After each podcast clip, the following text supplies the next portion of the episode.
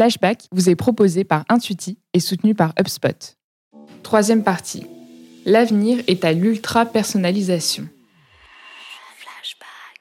Dans, dans, cette relation client, pour toi, demain, ça va être quoi les grands, euh, les grands changements? Euh, bah, Je pense qu'on va aller de, vers de plus en plus d'ultra-personnalisation. Ouais. Alors, on y est déjà. Hein. En tout cas, chez nous, euh, je pense qu'on le fait depuis longtemps. On a commencé par le fameux anniversaire Yves Rocher. Ouais, avec la phrase Deux personnes au monde n'oublieront jamais ton anniversaire. Yves Rocher et ta maman, c'est ça? Voilà. Donc celle-là, j'ai même plus besoin de la dire. Je pense Ouais, que tout le monde, tout le monde, euh, tout le monde la connaît. Euh, c'est vrai qu'elle est quand même hyper symbolique de la relation euh, des clients Yves Rocher et, et avec la marque. Ouais. Et puis, euh, bah, très vite, on a quand même été personnalisé du produit. Alors, ce qui était assez original quand même, c'est qu'on a commencé par le faire sur du mailing Ok. dans les années, au début des années 2000. À l'époque, je ne sais plus combien ça coûtait, mais c'était juste une fortune pour aller, pour aller faire ça. Il y a une petite prouesse quand même d'imprimer euh, un produit par, par mailing. Mais on a, on a encore ça. Donc, euh, quand tu reçois aujourd'hui une carte postale, la fameuse Oui, aussi du coup, carte là, postale euh, Yves Rocher, bah, celle de Quentin, c'est pas celle de Véronique. Il y a toujours, enfin, pratiquement toujours un produit personnalisé qui reprend des algos sur tes achats pour soit te pousser un produit qui va arriver en fin de en fin d'usage, donc euh, t'inciter à le renouveler, ou soit euh, te proposer une nouvelle, euh, version ou un nouveau produit qui pourrait te plaire, avec des lookalikes, enfin des choses assez classiques.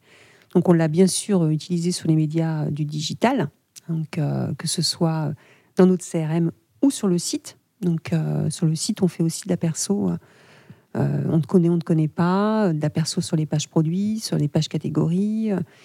Euh, voilà, donc on essaie de recommander au maximum en fonction de, de ce que tu as vu, de, ce que, de ton historique d'achat, des, des, des- des propositions produits qui peuvent te plaire. Donc ça, c'est un peu là où on en est aujourd'hui. Ouais. C'est vrai que euh, je pense que nos enjeux, en tout cas, euh, l'enjeu des équipes CRM et data pour demain, c'est d'aller encore plus loin. Et c'est vrai qu'on a, on a des nouveaux outils qui vont nous permettre d'être un petit peu euh, mieux armés pour surtout personnaliser les médias Ok. et d'interagir en fait euh, en fonction de ton comportement sur tes médias de prédilection et de, de réussir à t'adresser euh, le contenu que tu souhaites sur le média que tu souhaites. Donc je dirais qu'on on- T'as un exemple là en tête d'un média, d'un contenu sur un média euh, bah alors tout est à faire. hein. Quand Ouais. je te dis demain, Parce qu'on parlait de la newsletter Là, pour l'instant, nous, on en est euh, à enfin avoir les, les bons outils pour le faire. Donc, une nouvelle euh, plateforme data, des nouveaux outils de ciblage de CRM.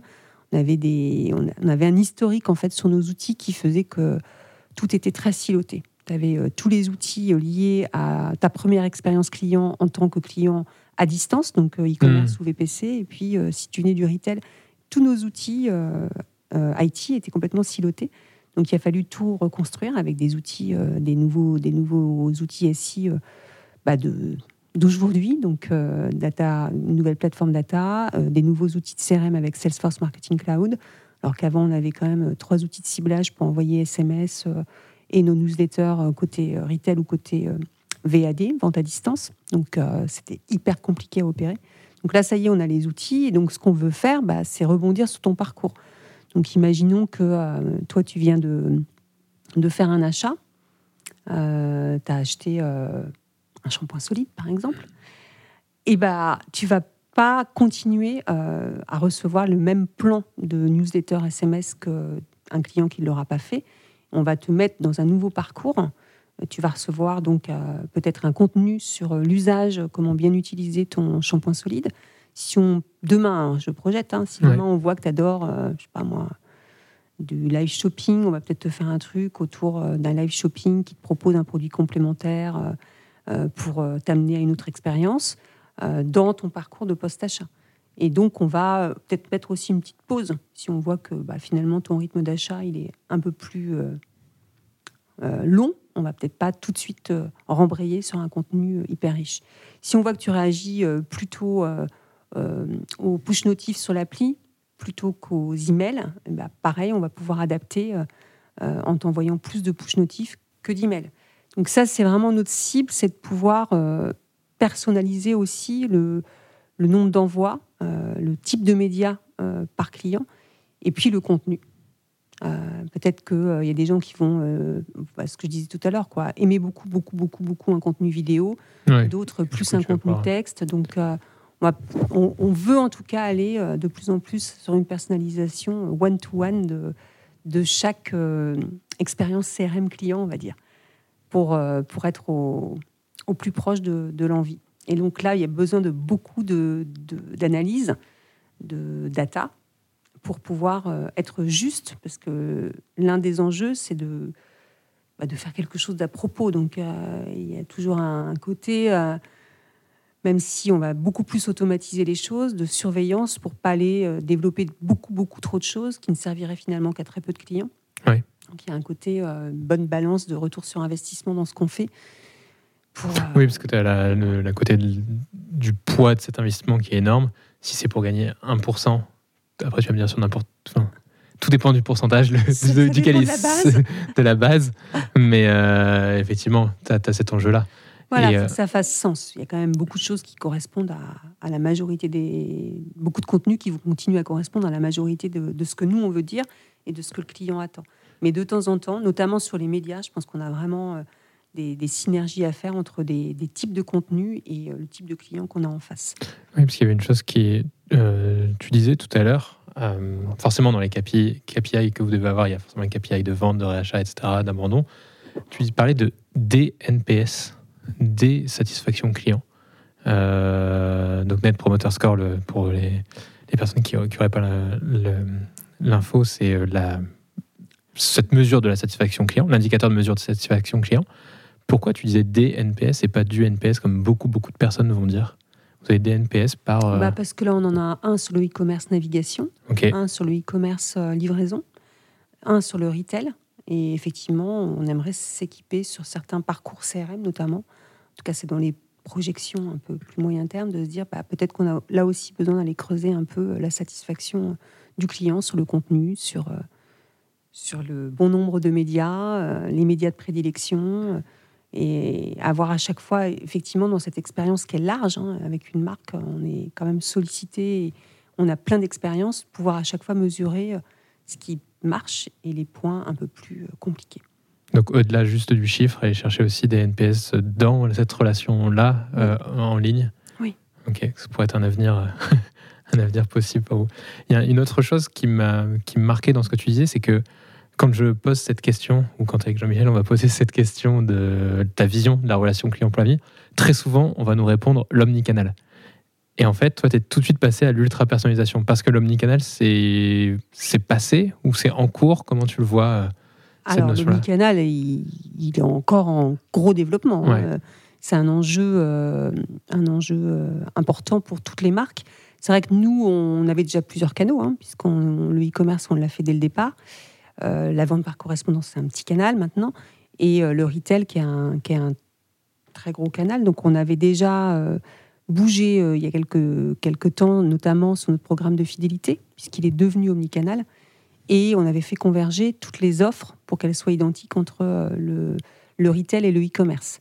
Mmh. Donc, et on avait placé la cliente au cœur de tout ça. Donc, le, nous, notre enjeu aujourd'hui, c'est pour assurer encore plus de fidélisation, c'est d'assurer plus de mixité, d'achat entre les deux canaux.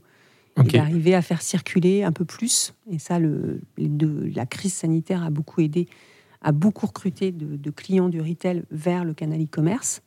Euh, et donc, du coup, aujourd'hui, bah, il faut entretenir l'usage pour ces clientes-là sur le e-commerce.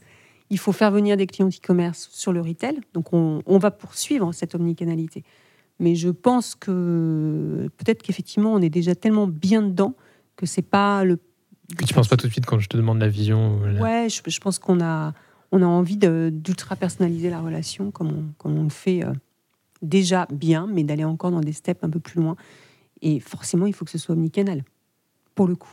C'est un prérequis pour, euh, pour, euh, pour que le, le, le, client et que la personnalisation soit bonne. Il faut connaître le client sur sur tous ces usages avec la marque. Sur ces sujets, est-ce qu'il y a un chiffre qui t'étonne en ce moment ou qui t'a étonné euh, dernièrement, qui, a pu te, marquer Sur le sujet de... Sur le sujet de la relation euh, client, relation omnicanal, vraiment dans, dans le global, peut-être un chiffre où tu dis les gens n'ont pas conscience de ça. Euh, alors, les gens n'ont pas conscience que que chaque année, on recommence à zéro pour aller fidéliser un client. Ah ouais. En tout cas, c'est ma vision à moi.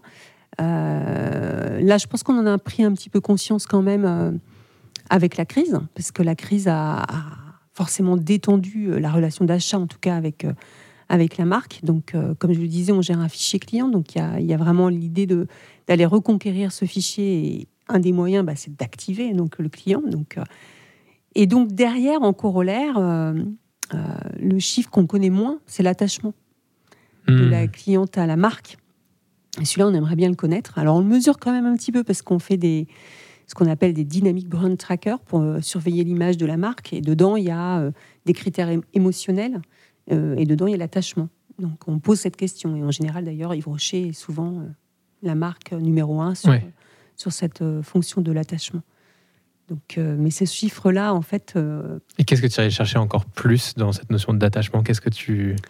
C'est quoi le fond bah, de de- quoi il est vraiment fait quoi. Ok. Euh, Est-ce que finalement... Qu'est-ce qui justifie cet attachement? Qu'est-ce qui on disait tout à l'heure, tous les sujets, aujourd'hui, les, les- les acheteurs cherchent des marques qui, qui font, enfin, qui, qui leur donnent du sens dans leur achat.